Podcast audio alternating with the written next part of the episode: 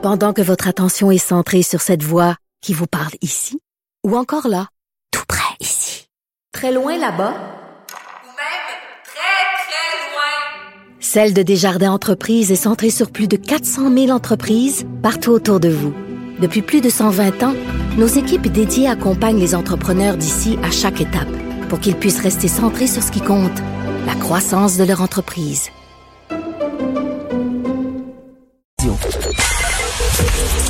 Joignez-vous à la discussion.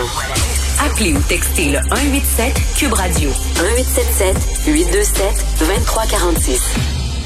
Alors, tous les jours, je parle à mon ami Claude Villeneuve, chroniqueur au Journal de Montréal, Journal de Québec, et on a tous eu la même réaction ce matin en se levant, Claude. Hein? Macron la COVID? Oui, puis ça, il en faut pas plus pour que les médias français en concluent qu'il est plus isolé que jamais.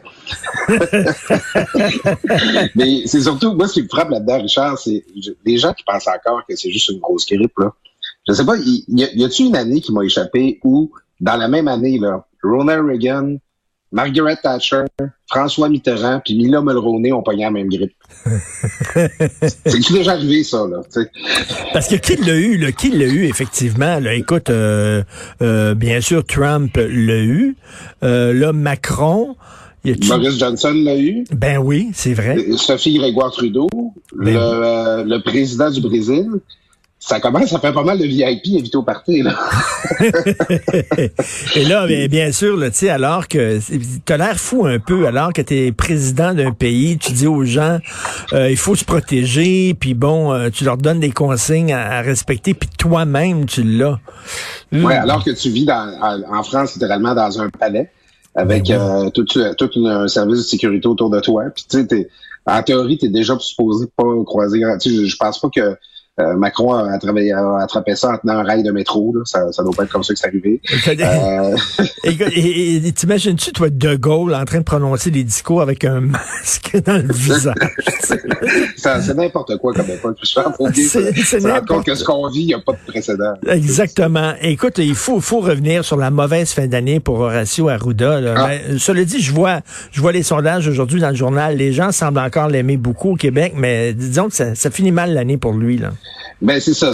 T'en parlais hier dans ta chronique. Euh, c'est euh, Thomas Gerbet de Radio-Canada qui a fait un reportage très minutieux hein, où il nous montre comment toutes les étapes de de, de non-réalisation de la crise qui s'en venait là, au mois de, par les autorités de santé publique au Québec au mois de janvier, février, même début mars, où euh, il y a eu des réunions du des, des, comités de direction du ministère de la Santé, puis euh, des réunions de la santé publique, et où on n'aborde pas la, la, la COVID euh, comme enjeu de, qui s'en vient, même si l'Organisation mondiale de la santé a déjà placé le monde en vigilance, même ben si on a déjà déclaré qu'il y avait une, une, une, une épidémie mondiale, on n'avait pas encore déclaré l'état de pandémie puis que on parle ouais les masques on est un peu short, il faudrait peut-être regarder pour en commander et finalement que on se rend compte que les autorités de santé publique, euh, Horacio Arruda au, premier chef, ont dormi sur la suce en bon français et ont absolument pas anticipé ce qui s'en venait.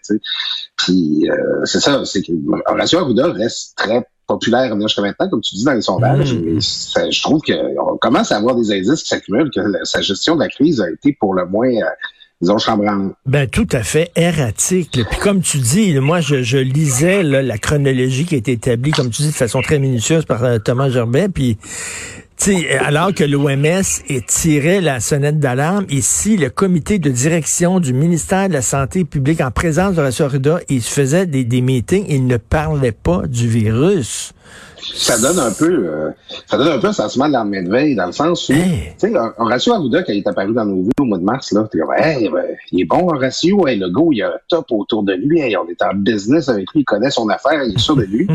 Là on se rend compte qu'on a été conduit dans cette crise là par Mr Magoo tu sais.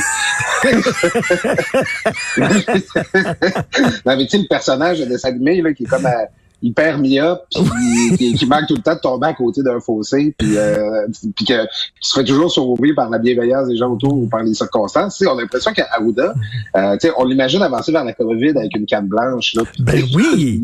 non, mais, on a vraiment l'impression. Et c'est la question que je me suis toujours demandé, euh, est-ce qu'il lit ce qui se publie à l'étranger sur la COVID? Et là, quand on lisait justement cette chronologie-là, tu dis, coudon, il était-tu au courant de ce que disait l'OMS? De ce que disaient d'autres pays, ce que disaient d'autres experts. Regarde, en juillet, les experts disent euh, le virus euh, euh, circule dans l'air, se transmet par voie aérienne, et là, il va y avoir un, un rapport qui va être dévoilé en janvier là-dessus.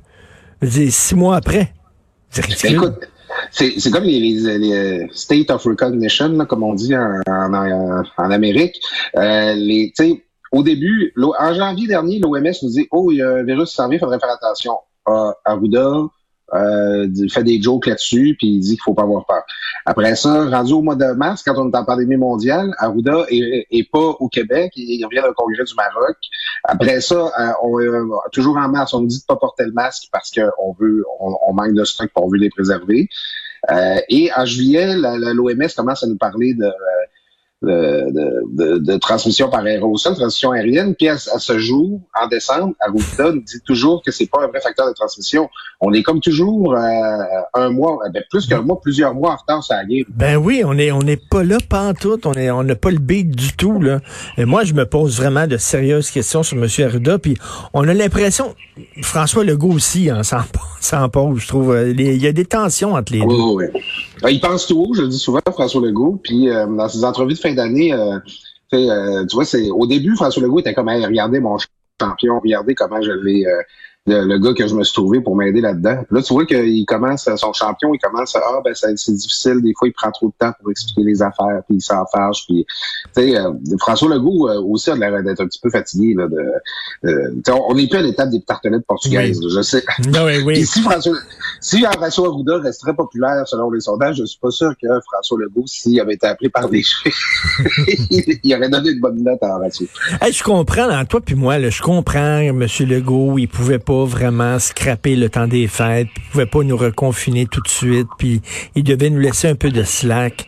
Mais tu sais, je parlais à Dr François Marquis hier qui dit là la situation est vraiment urgente. Tu sais, on le voit là aujourd'hui, il y a des gens qui attendent des chirurgies très importantes, puis euh, la chirurgie est remise. Et là tu te dis ben si la situation est urgente, comment ça fait qu'on attend neuf jours avant de confiner? Quand même, on peut se poser la question. Oui, puis euh, c'est en santé publique, là, le, ton du message, la communication, c'est super important. Moi-même, là, euh, j'opère un bureau, puis euh, tu sais, j'ai un local commercial là, avec euh, des, clients là, qui, qui s'en pour espace de bureau. Puis je m'en, tu sais, hier, j'ai avisé tout le monde, bon, ben on ferme aujourd'hui finalement, là, on peut plus, on peut plus aller travailler. Puis les gens, ouais, ouais, il me reste juste quelques affaires à finir là, puis je vais. demain, je vais venir au bureau, je vais être tout seul, tu sais, puis je le sais que c'est comme ça dans bien des milieux de travail, je l'entends. Les gens, ils, ils sentent pas le goût leur a comme donné un break. Ouais, OK, bon, ben, vous avez jusqu'au 24 pour faire vos commissions, vous avez jusqu'à jeudi pour fermer votre bureau, tout ça. Euh, il n'y a, pas de sentiment d'urgence là, présentement. Là. Puis, non. Parce que c'est ça. Le, le, a comme dit, c'est presque comme si vous avez dit bon, ben vous vous confinerez quand vous pourrez. Et ben oui, euh, ben, c'est pas sûr que la situation commande présentement. Mais comme si le virus attendrait le 25 décembre avant de frapper, là, tu sais, ça n'a ça, pas de sens. Là. Euh, ouais, mais c'est ça. Puis ça circule. Puis euh, en fait, on se rend compte, on s'en rend tous compte qu'on n'a pas le même niveau de vigilance qu'au début. Puis tu sais, ça explique une partie de la transmission qu'on observe présentement. Tout à fait. Tu veux parler d'internet haute vitesse? On est allé chercher euh, Stéphane Le Bouillonnec parce que ça, ça traînait de la patte. Là. Et tu disais Le Bouillonnec, tu m'as envoyé un texte en disant il a dû se défendre d'être un Shylock. ben, c'est ça. Le dossier Internet au vitesse en région, moi, j'en parle souvent, je suis un gars du Lac-Saint-Jean. Je le dis ça, c'est souvent, Richard, que j'ai du Lac-Saint-Jean, peut-être que les gens ne sauraient pas encore assez. Euh, c'est un dossier régional, puis je sais que quand j'en parle, souvent, le monde de Québec ou de Montréal, j'entends des, il y a une petite bulle avec des Z, Z, Z, Z, Z, là, qui sortent de, leur bouche. on a l'impression que c'est un dossier de région pas intéressant, mais pensez-y, on est en 2020, c'est la pandémie. Il y a des villages à une heure de Montréal qui n'ont pas Internet haute vitesse. On a bien beau dire aux gens, faites du télétravail puis faites de la vente en ligne. Là pas tout le monde qui peut le faire. C'est un enjeu. François Legault est tanné, il en fait euh, un enjeu personnel dans ses entrevues de fin d'année. Il dit que c'est une de ses priorités pour la fin de son mandat de brancher le Québec sur Internet au même titre que les maternelles de 4 ans. Puis là, hier, ils ont annoncé, ils sont allés chercher Stéphane Le Bouillonnec, un loyaliste de la CAQ, un, gars qui était là à la première heure, un ancien député, qui a dû se retirer dans la dernière campagne quand ça a été dévoilé que euh, il possédait des, des, des, parts, il finançait une entreprise en Ontario qui faisait du prêt usuraire auprès des étudiants. puis là, euh, tu sais, bon... Il, non, puis en même temps, à 90 de, de, de, de, de, voyons, de taux d'intérêt, là. Oui, c'est une affaire qui n'avait pas de bon sens. C'était pire que euh, les, les, les, les, les, entreprises là, qui veulent nous prêter de l'argent nous envoyant des, des, enveloppes avec notre adresse puis pas notre nom dessus chez nous, là, qui, qu'on voit arriver dans notre boîte aux lettres, là, qui avec des taux d'intérêt complètement exorbitant.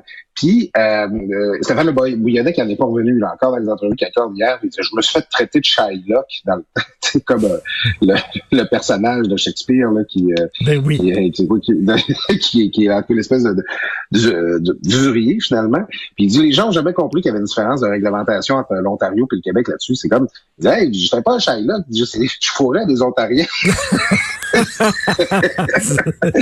c'est à peu près ça qu'il nous dit, tu sais. Euh, moi, je trouve que c'est un dossier important, Internet aux vitesses en région. Je suis content que François Legault s'en occupe.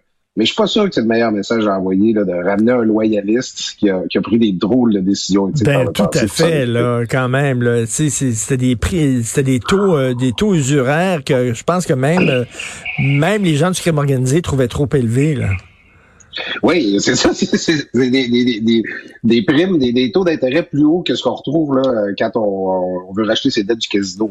C'est à ce niveau-là. Puis je trouve que, avec l'affaire euh, euh, Fitzgibbon qui, qui, qui est ciblé par la commissaire à l'éthique puis qui refuse de se conformer, puis avec là, on ramène Stéphane Bouillonnet, euh, je vois un gouvernement qui a très confiance en ses moyens, très confiance envers son taux de popularité Hmm. Euh, François Legault a beaucoup bâti la marque de la CAQ autour là, de, des justiciers, des gens pour qui ce serait tolérance zéro, là, le boussole éthique là, au maximum.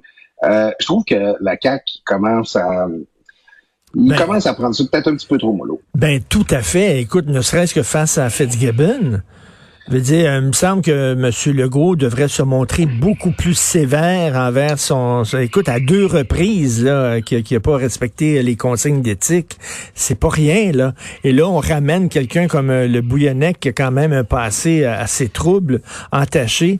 Euh, on dirait qu'il pense qu'on va lui tout lui pardonner. Euh, François. Oui, mais c'est ça. Puis que l'attention des Québécois est ailleurs. Puis, tu sais, c'est vrai que, on va se le dire, là, euh, je t'avais dit ça dans un, a un an, là, mettons, là, on est en train de faire notre bilan de l'année, là, puis nos prédictions pour 2020, puis je te dis, ouais, Richard, l'année prochaine, là, le go va annuler Noël, puis le monde va aimer ça m'aurait traité de maudit débile, là, tu sais. Puis c'est là qu'on en est, tu sais. Le go peut, il marche sur les eaux, il peut faire n'importe quoi.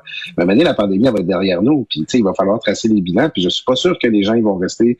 Tu sais, le, le, c'est le, le, contexte de la pandémie garde les gens mobilisés derrière le go. Mais je suis pas sûr que quand la, la peur va s'éloigner, qu'il va avoir autant et qu'il va garder son téflon, va continuer à coller. Tout à fait, tout à fait. Puis moi, j'ai hâte de revenir euh, en, temps normal, entre autres pour avoir aussi un système politique normal, c'est-à-dire avec une opposition aussi, puis qu'on parle des vrais, des vraies choses et euh, qu'on arrête de parler de la maudite pandémie. Merci beaucoup, Claude Villeneuve. Bonne journée. Bon jeudi, Salut.